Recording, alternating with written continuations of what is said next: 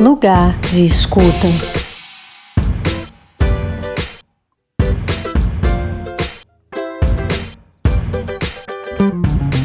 Olá, começa agora o Lugar de Escuta. Eu sou a Cláudia Penteado e hoje vamos falar do combate à violência contra mulheres e meninas.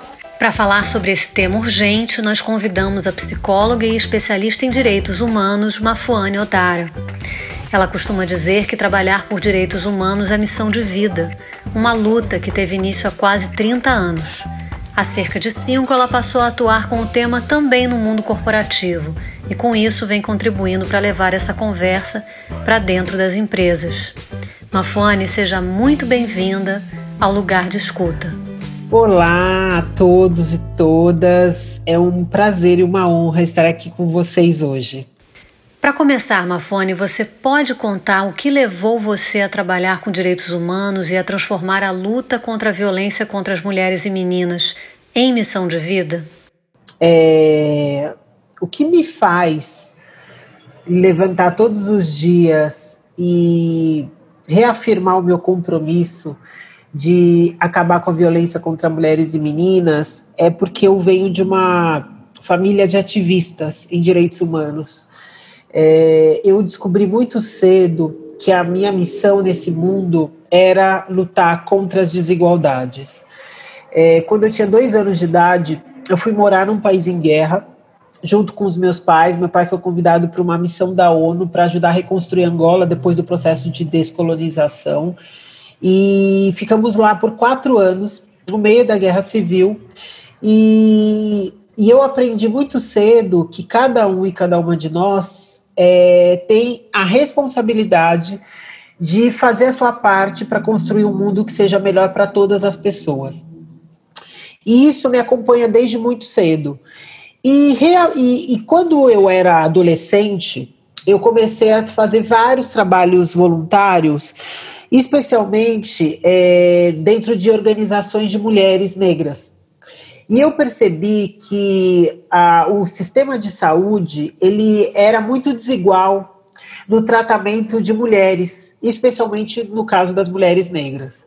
Isso me chamou muito atenção e eu decidi que eu queria lutar contra isso, porque quando a gente pensa sobre o que, que é saúde, a saúde é mais do que a ausência de doença. É como a Organização Mundial de Saúde define a melhor condição de bem-estar físico, mental e social possível. Nessa construção, entenda que o papel de cada um de nós é construir um mundo que seja mais saudável, mais justo e mais seguro para todas as pessoas. Então, é, nessa minha trajetória, eu entendi que isso era uma das coisas importantes. E quando eu fiz a minha escolha profissional, foi também pensando nisso, porque a psicologia é a ciência de fazer as perguntas certas para que as pessoas encontrem suas respostas. Então, eu decidi que era isso que eu queria fazer e é isso que eu faço hoje como, como missão. E dentro dessa missão, eu tenho três grandes pilares da atuação e, do, e da construção desse mundo que é mais seguro e mais justo e mais potente para as mulheres e meninas. Uma delas é, sim, acabar com a violência contra as mulheres, é, porque ela é uma vertente que define como a gente se relaciona com as de, outras dimensões da nossa vida, seja a dimensão afetiva, a dimensão familiar, a dimensão do trabalho. Então, as nossas relações acabam sendo muito mais pela é, pelo, por onde a gente vai sofrer menos violências e não por onde a gente poderia contribuir mais. Então é muito importante olhar para isso, para além dessa discussão que a gente faz sobre violência, que é a violência física. A outra que está relacionada a isso é como a gente vive as diferentes dimensões da nossa vida. Então, entre ser executiva numa, numa grande empresa é, e ser mãe, eu escolhi as duas coisas. E é, a terceira tem a ver com a importância da gente ter mais mulheres nos espaços de poder, seja no mundo corporativo, seja na, no mundo da política institucional, porque quanto mais pontos diversos nós tivermos, maior a possibilidade de construir políticas que envolvam e que, e que sejam melhores para todas as pessoas. E por que o Brasil continua entre as estatísticas com os dados mais alarmantes de violência contra mulheres e meninas? Quais são os dados mais atuais dessa violência?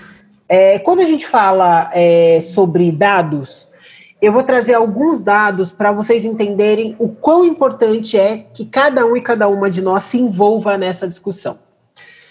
Por exemplo, mais da metade das mulheres, 52% das mulheres, é, não faz nada depois de ter sofrido alguma forma de violência.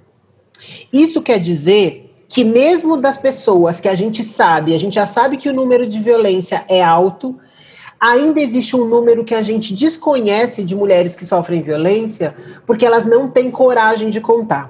Essa é a primeira coisa. Por que, que elas não têm coragem de contar? Porque elas acham que elas vão ser retalhadas, isoladas, culpadas pela violência que elas sofreram. E por que que isso acontece? Só para vocês terem uma ideia, 10% só das mulheres que sofrem alguma violência procuram um órgão, é, um órgão especializado no tema da violência. Seja ele uma delegacia, seja ele um hospital, os órgãos institucionalizados. As outras pessoas ou procuram amigos ou procuram familiares, tá? Então, o problema da violência é um problema muito grande, porque a gente nem consegue saber o tamanho do problema. Uma outra questão muito importante: a gente está no meio de uma pandemia, com as escolas fechadas, e a gente sabe que a maior parte da violência que acontece contra as mulheres e meninas a violência sexual acontece contra meninas abaixo dos 13 anos. Meninas e meninos, mas a grande maioria, 85%, meninas, tá?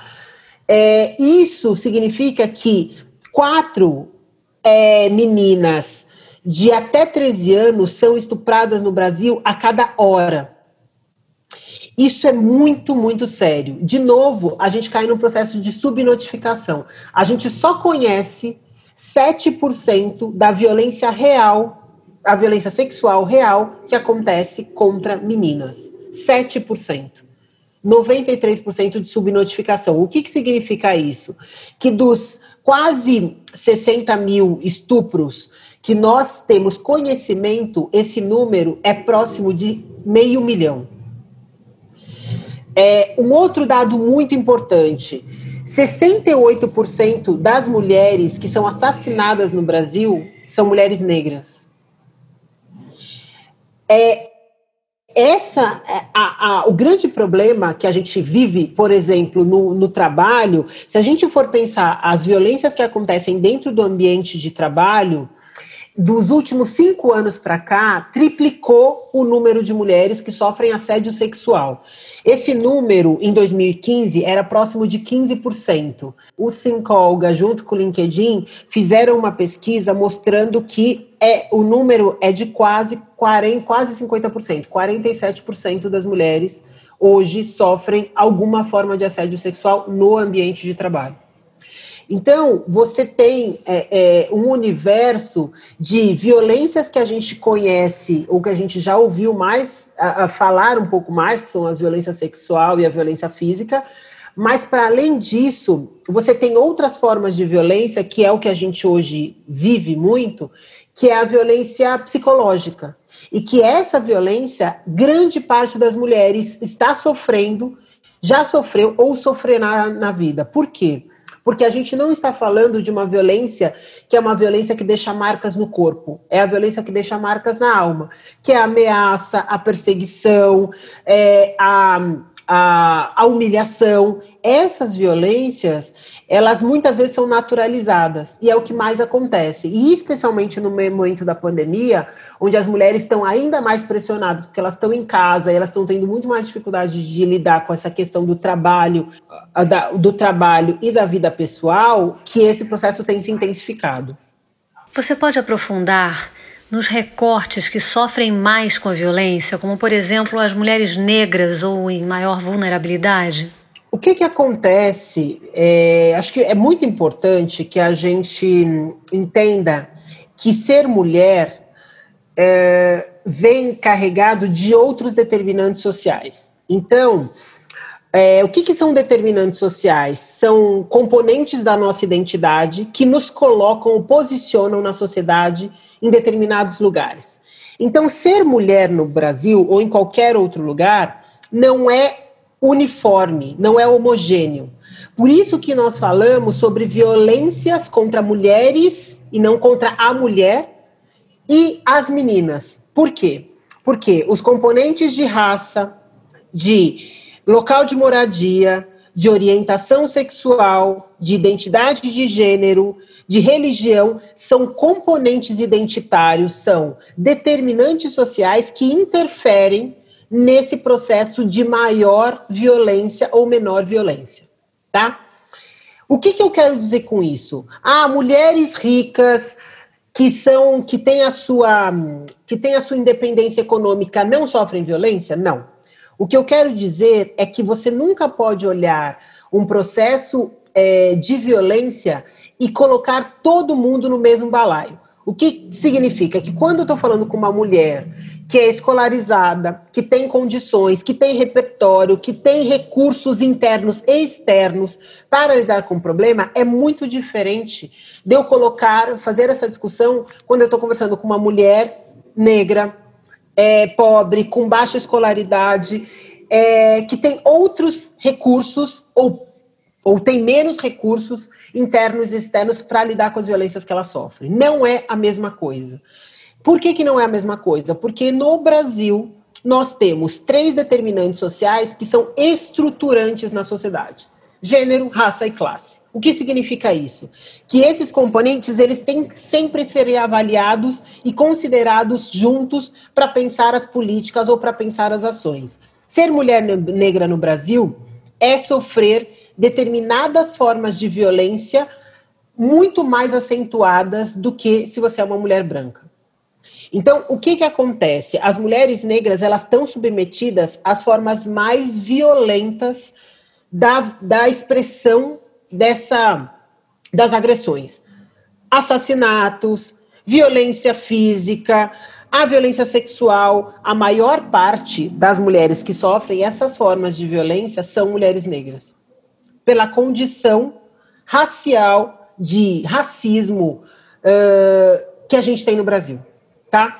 Então, não é à toa que 68% das mulheres que são assassinadas são mulheres negras, que é, a maior e grande parte delas são mulheres com baixa escolaridade, é, de periferia. Não é à toa que as mulheres negras elas estão nos piores índices de todos os indicadores sociais: gravidez precoce, piores é, salários, piores posições na é, tanto no mundo corporativo quanto no mundo no mercado de trabalho, elas recebem os, os piores, os piores salários, mesmo quando elas têm, uh, quando comparadas, elas têm as mesmas funções do que outros grupos uh, populacionais, sejam eles mulheres brancas, sejam eles homens brancos ou mulheres ou homens negros, né? Então, é, essa é, não dá para considerar que o componente racial não interfira nos processos de violência. Então, é muito importante que, quando a gente for pensar qualquer ação ou for tomar qualquer medida, a gente precisa levar em consideração o componente racial e o componente de classe tá?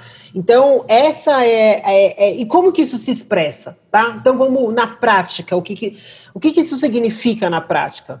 Significa que quando uma mulher negra vai fazer qualquer pedido de ajuda, é muito importante lembrar e considerar que ela certamente já sofreu outras formas de violência antes. E se a gente não tomar cuidado, a gente reproduz essas violências. E eu vou dizer para você, é, o meu estudo, no meu mestrado, eu estudei se a cor e o sexo dos médicos interferia na relação médico-paciente. Por quê?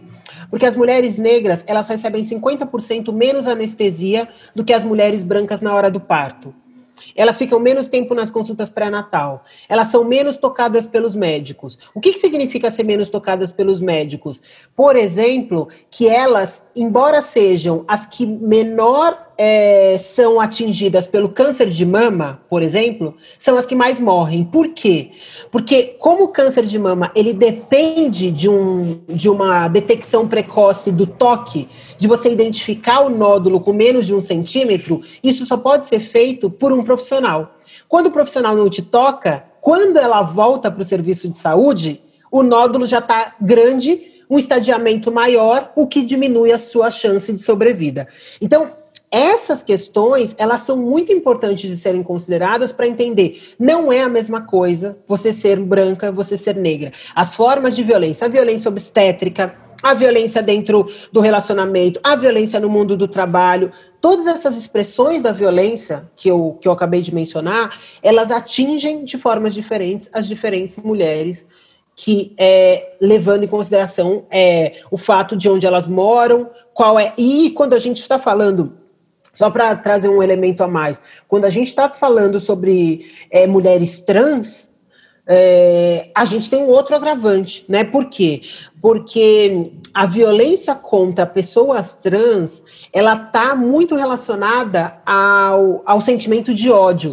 Então, ela, na sua grande maioria, o Brasil é o país que mais mata, né? Pessoas, é, é, comunidade LGBTQIA+, e, além disso, é as mortes elas são extremamente violentas. Elas são extremamente. Não é que é uma facada, são 30 facadas. Não é que é simplesmente uma morte. Você corta os órgãos sexuais, você, você tira os. É, é uma morte por ódio. E essa discussão ela precisa ser levada é, é, para o debate mais público, para ajudar a gente a entender da onde vem, porque isso tudo é uma construção cultural que vai naturalizando essas mortes ou naturalizando esses processos, quando a gente, na verdade, deveria olhar com muito mais cuidado por que, que essas vidas valem menos, onde é que a gente construiu essa lógica. Então, é um pouco isso. Mafone, o que ainda precisa ser conhecido na sociedade quando o tema é violência contra mulheres e meninas? O que precisa ser mudado? Bom, vamos lá. O que, o que, que, o que, que a gente. É, o que, que é central na discussão sobre violência? É, existem quatro grandes camadas que precisam ser é, endereçadas para que a gente de fato consiga mover a agulha no enfrentamento da violência contra mulheres e meninas. A primeira de todas é o que a gente chama de a ponta do iceberg, é como que a gente acelera os processos de cuidado, proteção e acolhimento das mulheres. Porque o que, que a gente não pode fazer? A gente não pode delegar para o outro a responsabilidade de fazer parte da construção de uma solução para a violência que as mulheres sofrem. Todos nós, em alguma medida, somos responsáveis por mudar esse cenário. Ah, mas eu sou só uma pessoa. Quando alguém vem te pedir ajuda, é muito importante que a gente esteja do lado. O que, que a gente faz? Quando alguém pede, quando uma mulher pede ajuda, uma, duas, três, chega na quarta vez você fala assim: ah, não, não aguento mais. Não aguento mais porque eu já tentei ajudar. Que sabe o que, que ela faz? Ela volta para casa. Então, sabe que eu acho que ela gosta de apanhar ou que ela gosta de ficar com ele, porque eu já tentei e ela não quer. Eu já dei todos os conselhos que eu precisaria. O que que sabe que uma mulher precisa? Que a gente escute, que a gente não julgue, que a gente esteja do lado para ouvir uma, duas, dez, vinte, trinta, cinquenta vezes a mesma história, porque para a gente é a mesma história, mas para ela é uma história nova, porque cada vez que ela conta, ela se escuta e tem um novo elemento que faz mais sentido nessa construção que ela viveu. Por quê? Porque uma mulher não quer se livrar do, do relacionamento, ela quer se livrar da violência. Então, para ela conseguir construir esse quadro, é um processo que muitas vezes demora, pode demorar dois anos, mas pode demorar sete. Então, essa é a média. Então, você precisa, a gente precisa ajudar essa mulher estando do lado e fazendo aquilo que ela quer fazer, respeitando a autonomia dela. Então, acho que essa é uma primeira dimensão.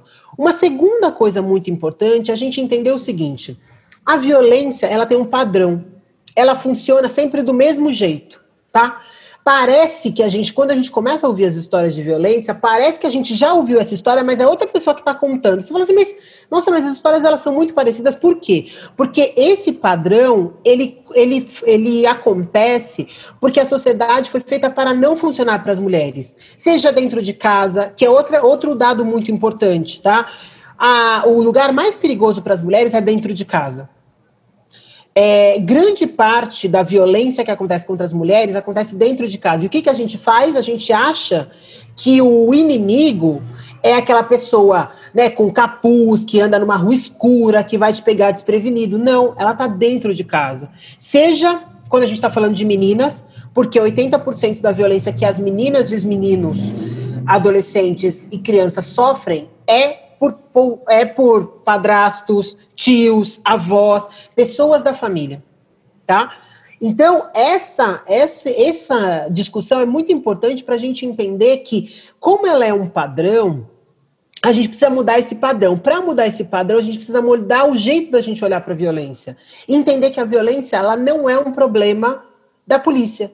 Ela é um problema das empresas, ela é um problema das organizações, ela é um problema das escolas, é um problema das famílias, ela é um problema que deve ser visto, conversado, discutido e solucionado em todas essas dimensões. A gente não pode delegar para o outro aquilo que também é parte daquilo que a gente está, da transformação que a gente quer ver no mundo. Então, a, cada, cada instituição ela precisa se rever para garantir que ela não está reproduzindo as violências que a gente tenta combater todos os dias.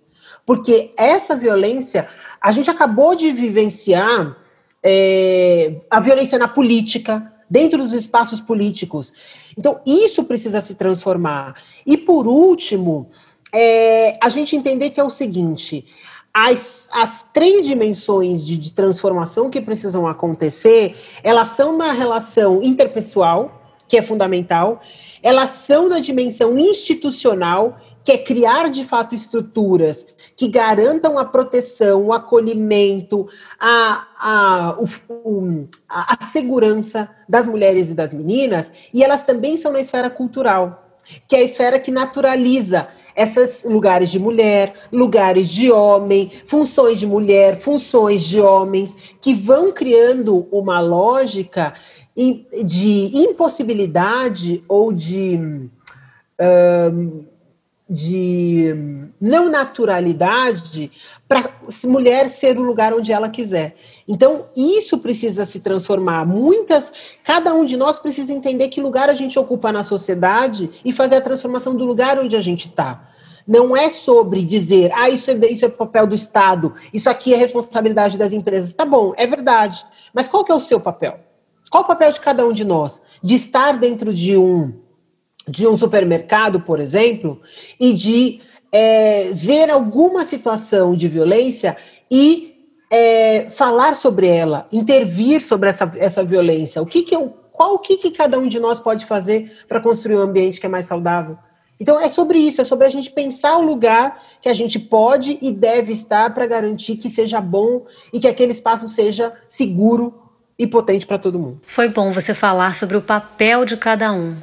Tem aquele velho ditado muito repetido ao longo do tempo: em briga de marido e mulher não se mete a colher. Como você vê essa postura e o que, afinal, qualquer pessoa pode fazer para ajudar a combater a violência contra mulheres e meninas? É, esse é um dos, dos, dos preconceitos, ou uma das. Eu acho que uma das formas, uh, dos modelos mentais que nós uh, naturalizamos que é em briga de marido e mulher, não se mete a colher, se mete sim. E tem várias formas da gente meter a colher. É, o que eu tenho visto é que cada vez mais as pessoas têm metido a colher. Tem metido a colher nas brigas entre vizinhos, tem metido a colher nas brigas dentro da, na, nas ruas.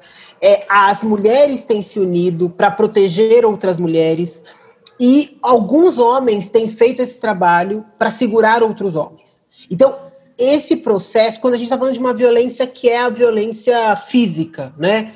Mas, para além disso, tem todo o trabalho que é o trabalho de não deixar essa mulher e nem esse homem sozinho, tá?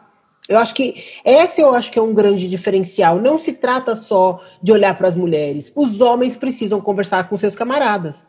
Porque se o, o que é mais difícil para um homem é essa conversa de homem para homem.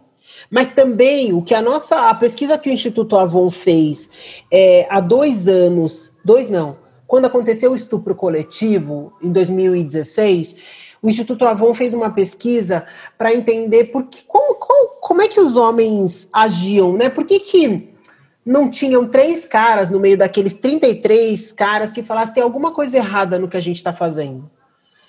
E o que, o que ficou muito forte na pesquisa é de que é muito difícil para os homens conversarem com outros homens porque eles se sentem é, eles se sentem um, eles se sentem envergonhados, mas é, também aquilo que foi mais potente para um homem mudar de atitude com relação a uma mulher foi a conversa de homem para homem. Então, é, tem um trabalho aí que precisa ser feito, que é a gente sair desse lugar que é só a, falar com a mulher. Porque senão, de novo, é a mulher que tem que denunciar, é a mulher que tem que sair de casa, é a mulher que tem que resolver, é a mulher. De novo, a gente coloca a mulher no centro, quando na verdade ela devia ser a protegida desse processo, para que tudo pudesse é, é, acontecer sem que ela tivesse que acionar as coisas, né? Então, é importante que essa discussão aconteça para que a gente possa avançar nisso. E aí o que eu percebo é que cada vez mais as pessoas têm se, não só as pessoas, as pessoas, as instituições têm se movimentado para entender a violência contra as mulheres é da nossa conta, é da conta de cada um e de cada uma de nós seja porque nós somos cidadãos e cidadãs, seja porque nós somos parte da família que a gente faz parte, seja porque a gente está dentro do prédio, seja porque a gente está dentro do espaço de trabalho e eu estou vendo que a minha, a minha colega de trabalho está diferente, tem alguma coisa que está acontecendo com ela, ela mudou de atitude, e isso não é comum seja porque a gente, como empresa, está entendendo que a gente precisa cuidar melhor dos nossos funcionários, sejam eles as mulheres ou os homens, de entender que a violência contra as mulheres é da nossa conta, seja porque os espaços legislativos têm construído processos internos para começar a fazer reflexões, chamar é, é, reuniões para de fato tomar medidas que sejam cabíveis quando processos de violência acontecem, seja para acelerar as transformações, seja para construir políticas específicas, seja então tudo isso só vai acontecer e só vai acelerar quando cada um de nós entender qual é o seu papel. Isso é importante. Quem sou eu nessa história? Quem sou eu? E nós temos vários papéis na, no, no, no, momento que a gente está. O que, que, qual a importância? E assim, mais do que isso, é importante a gente saber, a violência está mais perto do que a gente imagina, tá? Isso é importante. E é mais perto, eu digo muito, muito, muito perto. Inclusive, a gente mesma deve estar sofrendo alguma forma de violência que a gente naturalizou e que a gente não está percebendo. O que eu mais vi esse, esse momento agora de pandemia foram as mulheres falando assim: nossa, eu falo de violência todos os dias. Eu jamais imaginei que isso pudesse acontecer comigo, está acontecendo agora. Então, a gente não é sobre racionalizar essa, essa discussão, é sobre internalizar a discussão. É sobre, não é sobre a gente discutir, decorar o que, que é violência física, o que, que é violência sexual, patrimonial, enfim. É sobre a gente internalizar, entender como essa violência tem nos afetado, como que a gente pode fazer parte dessa discussão de um jeito mais uh, ativo. Uh, de novo, o Instituto fez uma pesquisa, fez uma. O Instituto Avon, agora, nos últimos 21 dias de ativismo, que aconteceram do dia 20 de novembro é, ao dia 10 de dezembro, a última campanha de violência contra as mulheres, que foi liderada pelo Instituto Avon, dizia o seguinte: se você não é conformista, você é ativista. Porque o que, que a gente acha que é ser ativista? Ser ativista é queimar sutiã, queimar carro, fazer passeata, enfim a gente tem um, uma, uma ideia muito específica sobre ser ativista. E o Instituto fez uma campanha muito inteligente, muito bacana, que era dizendo o seguinte: se você não é insensivelista, você é ativista. Se você não é conformista, você é ativista. Se você não se conforma com as situações e você toma alguma atitude, você é ativista. Sejamos todos ativistas. Esse é o recado. E cada um de nós, e, e, e mais do que isso, existem várias formas de enfrentar a violência contra as mulheres. Descubra qual é a sua. É isso. E as empresas nesse cenário, Mafone, como a articulação e a mobilização das empresas podem contribuir para combater qualquer tipo de violência sofrida pelas mulheres? Se você me fizesse essa pergunta há cinco anos atrás, ela teria uma resposta muito diferente do que ela tem hoje. Quando eu comecei o trabalho com as empresas é, para olhar o tema da violência contra as mulheres, eu conseguia contar nos dedos de uma mão as empresas que abertamente falavam sobre esse tema. Por que, que isso acontecia? Porque as empresas elas reproduziam os mesmos, os mesmos modelos mentais que a gente vê na sociedade. Briga de marido e mulher não se mete a colher, a violência não chega aqui nas empresas, o máximo que a gente deveria fazer é uma discussão sobre assédio sexual e assédio moral, mas assim, a violência contra as mulheres se resumia a isso. É, briga de, violência contra as mulheres é problema de polícia. Então, todas essas questões, todos essas, esses mitos que a gente tinha com relação à violência, eles se reproduziam dentro das empresas. E aí, uma das coisas que eu percebi não é que as empresas elas não queriam trabalhar com o tema, elas só não tinham a menor ideia de por onde começar. E aí, nesses cinco anos, a gente começou a desenvolver um trabalho e percebeu que as empresas elas estão abertas e elas querem. E o ano passado, no ano passado, é, a Avon e o Instituto Avon, junto com a ONU Mulheres, lideraram um processo que foi a construção de uma coalizão empresarial pelo fim da violência contra mulheres e meninas. Por quê? Porque é, a gente percebia que existia um caldo muito importante de organizações que estavam a fim de fazer essa conversa. E nessa construção, o que mais nos, nos, é, nos chamou a atenção é que não eram poucas empresas. No dia do lançamento da coalizão, que foi uh, que aconteceu em agosto de 2019, tinham 140 empresas de todos os tamanhos, desde empresas grandes como o Grupo Pão de Açúcar, o Bradesco, enfim, né, as grandes empresas, Atento, até as pequenas empresas com 20, 30 funcionários. É, e todas elas com o mesmo espírito a violência contra as mulheres é da nossa conta. A gente tem uma responsabilidade pelo contrato social que nós assinamos e faz, fizemos com a sociedade, porque é isso, quando uma empresa é criada, ela constrói um contrato social. E o contrato social preza por ela fazer parte do processo de desenvolvimento do país de forma a tornar esse país um lugar melhor. E quando, como é que ele é um lugar melhor? Quando ele é mais seguro e mais justo para todas as pessoas. Esse é o contrato social que as empresas fizeram. E essas empresas, cada vez mais, elas têm é, não só se comprometido, como construído políticas específicas. Então, eu tive a oportunidade de acompanhar esse primeiro ano e meio da coalizão com resultados absolutamente fantásticos. A construção de políticas internas específicas para coibir e proteger e acolher as diferentes formas de violência contra as mulheres, que passa por pensar os, todos os processos internos de assédio sexual e assédio moral, mas, para além disso, pensar a violência doméstica como parte da responsabilidade das empresas, pensar outras formas de violência que as mulheres sofrem, seja por conta das diferenças salariais, seja por conta da impossibilidade de ascensão dentro dos cargos das grandes companhias, né? É, de, da importância de trabalhar em prol disso na sociedade, apoiando organizações da sociedade civil que trabalham pelo fim da violência contra as mulheres e meninas. Então, isso é um trabalho em equipe. E nesse momento da pandemia, uma coisa muito bonita aconteceu.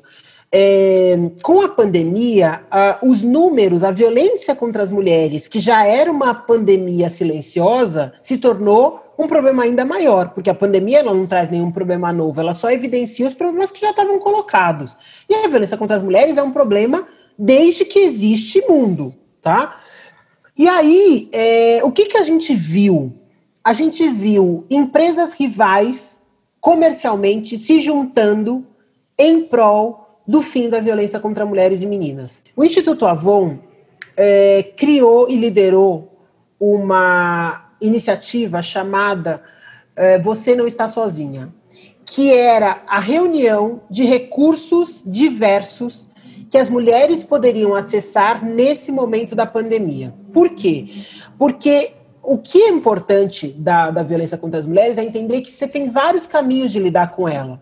Então, às vezes a mulher quer sair de casa, às vezes ela não quer, às vezes ela precisa de uma, de uma alimentação, às vezes ela precisa de um recurso financeiro porque ela está desempregada, às vezes ela precisa ir para uma delegacia e não consegue porque ela não tem carro, às vezes ela precisa sair de casa e ir para um outro lugar, a gente precisa achar um outro lugar, às vezes ela precisa de um apoio psicológico, um apoio jurídico, enfim, tem várias coisas que as mulheres podem precisar no momento de saída de um ciclo de violência ou para enfrentar uma violência que ela está passando naquele momento. E aí, por conta disso, o Instituto falou: bom, que, quais são os recursos necessários? Então, mais de 20 empresas se reuniram para fazer parte desse programa e oferecer diferentes recursos para as mulheres. Então, tem corrida gratuita da Uber, um, cesta básica oferecida, inclusive, pelo Grupo Pão de Açúcar, para mais de duas mil mulheres. Um, apoio jurídico, apoio financeiro, hospedagem em hotéis, por até 15 dias para ela e as crianças, até ela conseguir se reorganizar. Uh, a gente fez um remapeamento de todos os serviços públicos para que ela pudesse saber qual que é o recurso, qual que é o serviço mais perto, seja ele uma delegacia, um hospital, um OBS, um centro de referência da mulher, para que ela possa pedir ajuda. E tudo isso para que as mulheres de fato conseguissem se sentir cuidadas e protegidas. E tudo isso foi embalado no que a gente chamou, é, tudo isso é articulado e organizado por uma assistente virtual que a gente criou, que chama Ângela, e a Ângela é uma robô que faz o seguinte: ela é a ponte entre os diferentes recursos e o recurso que a mulher precisa. Então, ela, ela detecta qual é o tipo de violência que a mulher está sofrendo e orienta para qual é o serviço ou qual é o recurso que ela pode acessar de acordo com a necessidade dela. Né?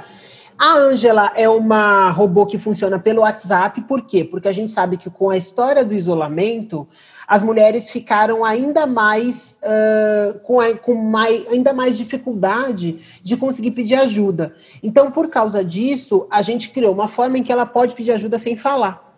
E aí ela consegue ir se comunicando e se ela precisar conversar, ela encontra um momento para poder fazer essa conversa, tá?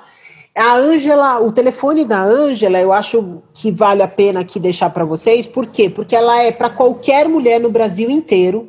Ela funciona no Brasil inteiro, então a gente consegue apoiar as mulheres de todo o país. É, o telefone é 011 94 494 2415.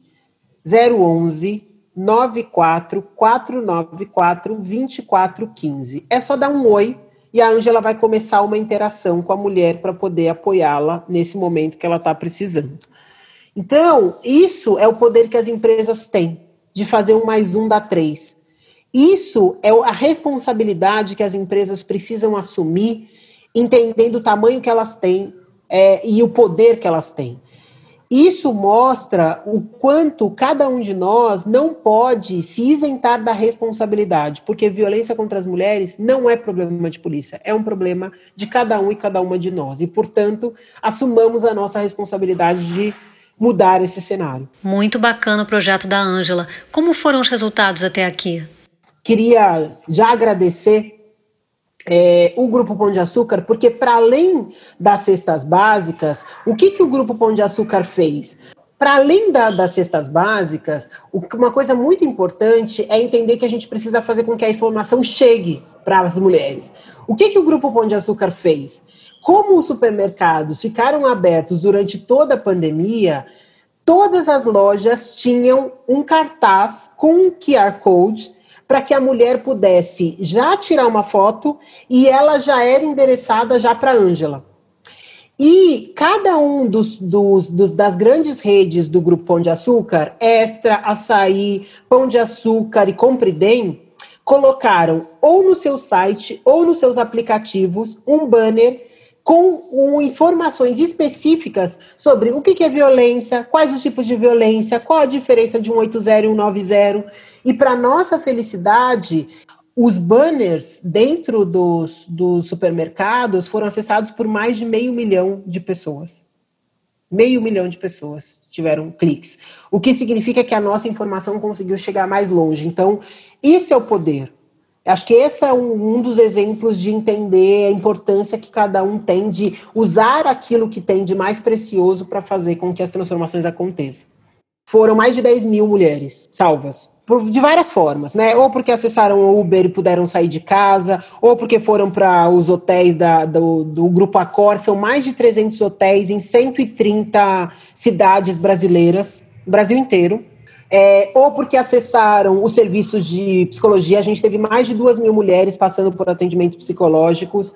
Enfim, então é um, é um, um trabalho muito, assim, que eu tenho muito orgulho e que agora acabou de ganhar, inclusive, um prêmio é, da Associação Brasileira de Jornalismo é, como um case, o case da sociedade de 2020 de transformação da comunicação em ações efetivas para a sociedade. Que ótima notícia. Mafone, muito obrigada pela sua participação tão especial aqui no Lugar de Escuta. Bom, eu queria agradecer o convite, é, agradecer a oportunidade de, de ter a atenção de cada um e cada uma de vocês, porque a gente sabe que o tempo hoje é o bem mais precioso e espero que com essa nossa conversa, cada um e cada uma de vocês se sinta parte dessa construção. A violência contra mulheres e meninas, ela precisa de cada um e de todos e de todas nós. Portanto, é importante que a gente entenda que para a gente construir esse mundo que a gente quer, é fundamental que a gente coloque as crianças e os jovens no centro, que a gente olhe para as nossas vizinhas, para as nossas amigas, para as nossas companheiras de trabalho, para as nossas primas, para as nossas mães, para a gente mesma, é, nesse momento em especial que a gente está vivendo, para que a gente se cuide, se proteja e se acolha. E que os homens que estão nos ouvindo possam entender que existem muitas formas de exercer a masculinidade, que a gente possa encontrar uma, de, uma forma que construa relacionamentos saudáveis e seja exemplo para os nossos filhos, para os nossos sobrinhos, para os nossos netos. Né? Então, que a gente possa, de fato, para os nossos amigos, construir relações e conversas que sejam, ajudem a gente a levar para esse lugar de uma sociedade que é mais afetiva, que é mais próspera e que, em vez de nivelar as nossas possibilidades por baixo, a gente possibilite por cima, a gente nivele por cima. Que é isso que a gente pode fazer e que a gente é, gostaria que todo mundo e cada um de nós pudesse fazer parte. Então, muito obrigada. Termina aqui o Lugar de Escuta, um programa apresentado pelo Pão de Açúcar, criado para provocar reflexões sobre o nosso jeito de viver e as escolhas que fazemos diariamente. Eu sou a Cláudia Penteado e fico por aqui. Mas a conversa continua. Lugar de Escuta.